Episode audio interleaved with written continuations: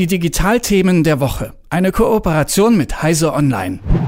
Immer dienstags äh, sprechen wir hier bei Detektor FM ja mit den Kollegen von Heise Online und zu Heise gehört auch die Computerzeitschrift CT und dort haben die Kollegen für die Online-Ausgabe eine interessante Recherche zu Angeboten von Fake-Smartphones auf Verkaufsplattformen im Internet veröffentlicht. Das ist nämlich ein ziemlich weitreichendes Problem.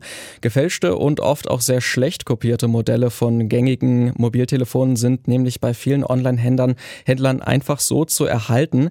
Welche Seiten denn das besonders betrifft und wie man diese Fakes beim Smartphone-Kauf auch erkennen kann, das bespreche ich jetzt mit Keno Jansen von CT. Guten Morgen, Keno. Ja, schönen guten Tag, hallo. Erklär uns doch noch mal kurz, ähm, wie seid ihr denn eigentlich darauf gekommen, diese Recherche zu machen und äh, diese Fakes zu untersuchen? Also für unseren YouTube-Channel CT3003 habe ich einfach mal ah, vor einem halben Jahr oder so habe ich mir einfach mal so ein Quatschphone, so ein billiges Telefon von Wish bestellt und habe gedacht, ach komm, kann man vielleicht mal irgendwie was Lustiges mitmachen und vielleicht ist das ja sogar einigermaßen gebrauchbar und dann hätte man sowas machen können, eine Woche mit einem 40-Euro-Telefon. Aber was mir dann halt aufgefallen ist, ist, dass da wirklich großer Aufwand betrieben worden ist, um äh, zu verschleiern, dass da ganz andere Technik drin ist als das, was verkauft worden ist. Also das wird immer so High-End-mäßig verkauft, 16 GB RAM, 512 GB Flash-Speicher und dann sind da ganz andere Sachen drin, aber das Handy zeigt die erstmal so falsch an. Nun hast du Wish gerade schon angesprochen. Ich glaube, AliExpress ist da auch noch ein anderes Beispiel für. Ähm, gibt es denn bestimmte Online-Händler, die da stärker betroffen sind, wo man viele von diesen Fake-Angeboten findet? Auf jeden Fall. Also wir haben elf Stück gekauft, alle elf waren Fakes und wir haben auch welche bekommen oder beziehungsweise jeweils eins bei Amazon und bei eBay. Aber die großen Probleme, also wirklich die Masse, trat bei Wish auf und äh, bei AliExpress. Aber Wish ist wirklich richtig heftig. Da war es wirklich so, dass wir, wir haben uns, wir haben das Smartphone in die Suche eingegeben und die ersten 100 Treffer angeguckt und davon waren 91 offensichtlich fake und bei AliExpress ungefähr die Hälfte. Aber das ist bei AliExpress je nach Tageszeit und, und ist sehr unterschiedlich, wie viel Fakes die einem anzeigen. Das ist auch ganz interessant. Aber wie gesagt, die beiden Wish und AliExpress sind die Problemkinder. Ähm, du hast ja auch gerade ein bisschen was schon zu den äh, technischen ähm, Dingen gesagt, also die dann angegeben werden in der ähm, Anzeige und dann vielleicht gar nicht mit dem eigentlichen Produkt übereinstimmen. Ist es denn eigentlich so als Verbraucherin oder Verbraucher auch einfach zu erkennen, ob es sich da um ein Fake handelt oder gibt es da bestimmte ähm, Dinge, auf die man gut achten kann? Ähm, ja, es ist ein bisschen schwierig. Also wenn die sich wenn die einem mit totalem High-End, also wie gesagt, irgendwie 10 Kernprozessor, 16 GB RAM, also das allerbeste, was es gibt zurzeit, wenn einem das so verkauft wird und das Handy in der Hand ziemlich schrottig aussieht und super langsam ist, dann kann man sich schon sicher sein, dass da was äh, schief läuft. Aber wenn man sich ganz sicher sein will, dann sollte man so ein paar Analyse-Tools installieren, sowas, äh, die, die einem die Innereien anzeigen. Ich nenne da jetzt keine Namen, weil von den populären Analysetools, die sind alle, die werden alle mitmanipuliert. Das heißt, die, die Handys erkennen dann, da läuft jetzt gerade so ein bekanntes Analysetool und dann schreiben sie die Bildschirmausgabe um.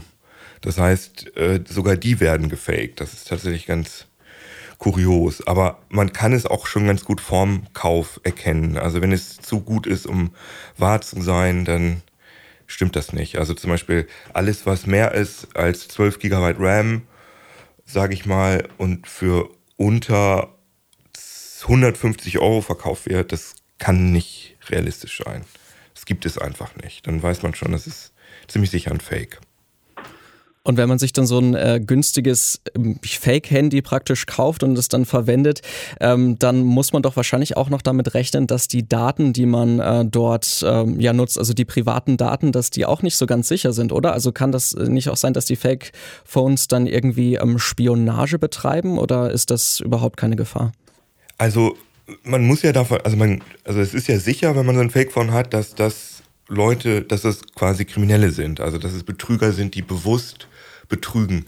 Und dann sind wir natürlich auch davon ausgegangen, dass man da mit einem rechnen muss und haben so ein paar Analysen da laufen lassen oder Analysen machen lassen. Wir haben aber erstmal jetzt nichts Konkretes gefunden, dass ein Handy spioniert, aber wir haben äh, ein Gerät hatte als Update-Dienstleister, äh, AdUps heißt die Firma. Und die ist in der Vergangenheit bekannt dafür geworden, dass sie also Daten abgeschnorchelt haben und nach China geschickt haben und auch benutzt werden kann, um Malware zu installieren. Also so richtig, so richtig safe ist man nicht damit, würde ich sagen. Nun ähm, ist es ja so, wie du gerade schon gesagt hast, dass bei einigen Anbietern diese Angebote gerade im, im günstigen Bereich sehr ähm, im Vordergrund stehen. Also dass es dort sehr viele von diesen Fake-Phones gibt, also bei Wish oder bei AliExpress auch, teilweise dann vielleicht auch bei Amazon. Ähm, wie reagieren eigentlich die Unternehmen darauf, wenn man sie damit konfrontiert? Weil das ist ja durchaus auch ähm, rechtlich ein bisschen problematisch für die, oder? Wenn die dann in einem Markt wie zum Beispiel in Europa diese Fake-Phones anbieten. Also Amazon und eBay, die scheinen mir da sehr, sehr proaktiv äh, zu sein, um diese, um das zu unterbinden. Also die sind da sehr schnell und die machen dann auch direkt äh, den, den Shop zu, beziehungsweise nehmen die Angebote raus. Bei ähm, Wish und AliExpress wird es nach außen hin auch so kommuniziert. Also wir waren mit denen in Kontakt und die haben natürlich gesagt, wie bitte, bei uns gibt's Fakes, gibt's ja gar nicht. Schickt, schickt doch mal ein paar Links und dann habe ich Links geschickt und dann wurden diese Angebote auch gelöscht. Wenn man da allerdings als Autonormalverbraucher oder Hanna-Normalverbraucher hingeht und sagt, hallo, ich habe hier ein, ein, ein Telefon, das ist fake, dann muss man erstmal durch die ganze Tretmühle der Reklamation durch und dann wird einem zuerst nicht geglaubt und so weiter.